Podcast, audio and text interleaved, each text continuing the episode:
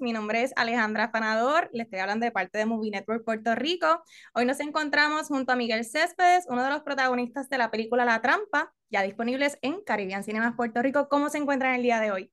Vamos, bueno, gracias a Dios. Tuvimos la oportunidad de participar en la premier y una carita bastante alegre. Cuéntanos, ¿cuál fue el feedback ¿Cuál fue el recibimiento de Puerto Rico? Nosotros tenemos el privilegio, la bendición de, de contar con el cariño boricua y cada vez que hacemos una producción, pues eh, de una vez cogemos la yola de este lado y, y le ponemos el producto y la gente pues siempre muy receptiva con el cariño y el apoyo. Qué chévere, eso lo, lo pude ver y lo pude percibir, estuvo súper, la película estuvo fantástica y me encantó cómo una historia a otra se unieron y fueron una y eso estuvo espectacular.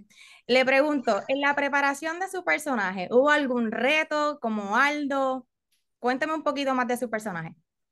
Bueno, eh, sabes que cuando yo, eh, cuando uno le toca eh, usar unos bigotes que no es tuyo, no es fácil, o sea, eh, yo tengo muchos, sí, tengo muchos años que no uso ya, que no uso bigote, porque una vez me, me di una partida ahí y entonces estaba como esos muchachos frustrados, ay, no, no me lo quito, después que me lo quité, pero eso no era nada, porque, y, y ahora me tocó otra vez, una vez más esos bigotes y, y, pero el chiste, el, el asunto era, estaba para eso, para que me lo quitara ese delincuente. Entonces, en términos de su personaje, en el aspecto personal, eh, ¿cree que usted tenga algún tipo de relación con ellos, además de lo del bigote que mencionó en un pasado? Bueno, eh, a mí no me, no me gustan los juegos de azar, eh, por ahí fui cómodo porque eh, tenía que jalarle la, las orejas al hijo mío. Tengo hijos ya más o menos que oscilan entre esa edad que figura, no que, no que tiene, sino que figura el, el hijo mío.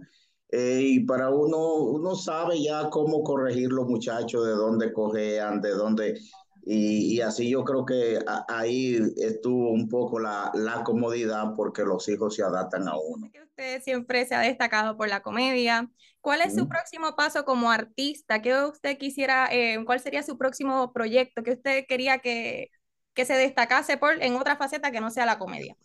Bueno, nosotros tenemos, eh, antes de que termine este año, muchas cosas. Ya, ya yo no estoy cogiendo más por este año, gracias a Dios. Eh, vamos ahora a, al rodaje de otra película. Tenemos otra, tenemos una en carpeta que va a ser eh, puesta en los cines en noviembre. Eh, aparte de la que vamos a hacer para el próximo año, para, para estar lista, tenemos la celebración de los 30 años de Raymond Pozo y Miguel Céspedes en la ciudad de Nueva York, en el Yunares. ¿Hay alguna participación, verdad, que nos pueda adelantar en primicia con algún puertorriqueño próximamente? Fíjate, mmm, siempre nosotros cuando hacemos alguna producción, siempre nos robamos uno de uno que, que, que otros actores.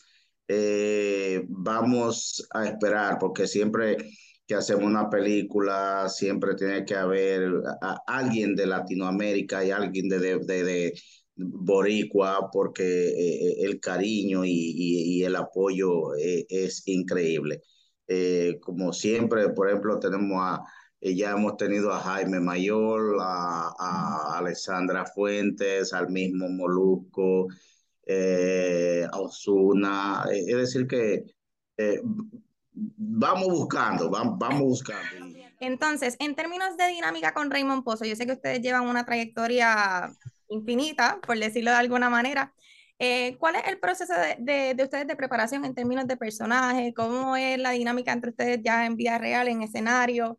¿Cómo es esa dinámica? Bueno, la dinámica ya de Raymond y yo vienen siendo como una, como algo telepático. Ya eh, hay veces que los que están alrededor de nosotros dicen, pero ¿y es verdad que ellos no, no van a ensayar? No, porque ya tenemos 30 años ensayando eso. Entonces, claro, no es que hacemos lo mismo, lo que pasa es que hay una, una empatía, una telepatía. Ya nosotros trabajamos prácticamente por telepatía, yo lo miro, él me mira, nos miramos, oye, me pareció como algo romántico.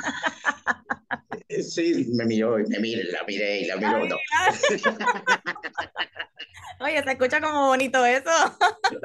sí, él me miró. Y, ah, y, y, ya es algo telepático y nosotros ya nos entendemos, sabemos eh, cuándo él tiene que callar, cuándo yo tengo que callar. Y ya eso, eso es algo increíble, que solamente lo hacen los años. Claro, definitivamente, ya ustedes tienen una relación muy bien cimentada, diría yo. Entonces, sí, sí. En, en, términos de elaborar personajes, ¿ustedes tienen e, esa, esa disposición en términos de cuando surge una filmación? ¿Ustedes pueden aportar a ese personaje? ¿Ustedes elaboran sus propios personajes? ¿Cómo es ese proceso? Mira, eh, lo que pasa es que hay eh, los guionistas y que precisamente muchas veces nos buscan y es porque esos personajes se parecen a lo que ellos escriben. Eh, pero siempre hemos tenido la, la bendición y de, de, poder siempre pues salirnos del guion sin, sin romperlo a nosotros siempre nos dan la oportunidad de, de crear, de, de, improvisar dentro del guion, por, ya es, pero ya por los años, ya es por la experiencia, eh, de, irnos por aquí, volver y caer al guion, a, lo, a la idea que se quiere. Y siempre pues eh, son flexibles para con nosotros y siempre agradecemos eso, tanto de los guionistas como del director. Claro. Y entonces, en términos también de mm, inspiración propia, eh, para poder cultivar ese lado de comedia, eh, ¿cuál sería su fuente de inspiración? ¿Qué, ¿Qué, nos puede compartir en cuanto a ello? Bueno, la fuente de inspiración, yo, eh, mi mayor destreza es la improvisación. O sea, yo tengo como ese, eh, ese grado de, de, esa chispa, ese grado de, de, de, improvisación como muy a flor de piel y como el, como el sentido del humor eh, fácil que de cualquier cosita eh, te saco, sí, sí, prendo, te, te, saco. Entonces yo he desarrollado eso, de, he desarrollado los, en, en términos de guion, lo, los finales. O sea, cuando tú te hinchabas, que ya tú no puedes, no les haya la vuelta para terminar, yo te busco el final. Ah, mira, termina, sí, papá, sí. Entonces, eh, por los años me, me, me han permitido como desarrollar ese, ese don. ok, perfecto. Entonces, por último, ¿qué fue lo más divertido y qué fue lo más retante dentro del periodo de la grabación de La Trampa? Bueno, lo más divertido es, esa no se puede contar porque fueron, fueron muchas. Eh, por eso es que tuve que la, en la película hay muchos bloopers porque se gozó bastante, se gozó bastante con, sobre todo con el director haciendo creer que era el mejor. Eh, se, se, puso en ese rodaje el magnánimo y al final se equivocó 102 veces porque estaba con los reyes. Digo, ah, usted no quería, mire al magnánimo ahí, váyase a dirigir su película.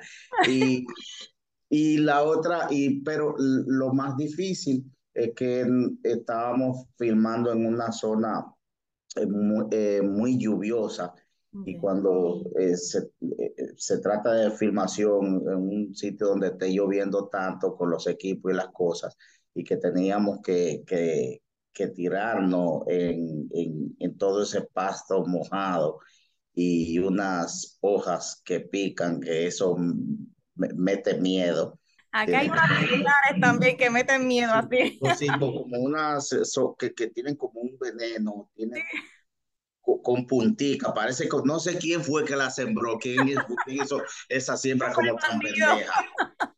Sí, pero, y ya tú te imaginas la picazón, a mí me faltaban uñas para rascarme. Imagínese usted, pobrecito, definitivamente sí. un reto. Pero nada, agradecemos su espacio, les invitamos a todas las personas a que vayan a Caribbean Cinemas Puerto Rico y apoyen esta función, esta película titulada La Trampa, con Miguel Césped de protagonista. Muchísimas gracias, Miguel. Bueno, eh, nada más no yo, sino Raymond, Carolina Aquino eh, y Pepe Sierra también. Así es que va la producción. de, seguro que le pase reír de Fran Peroso. Vayan a ver la trampa a partir de hoy en todos los cines de Puerto Rico.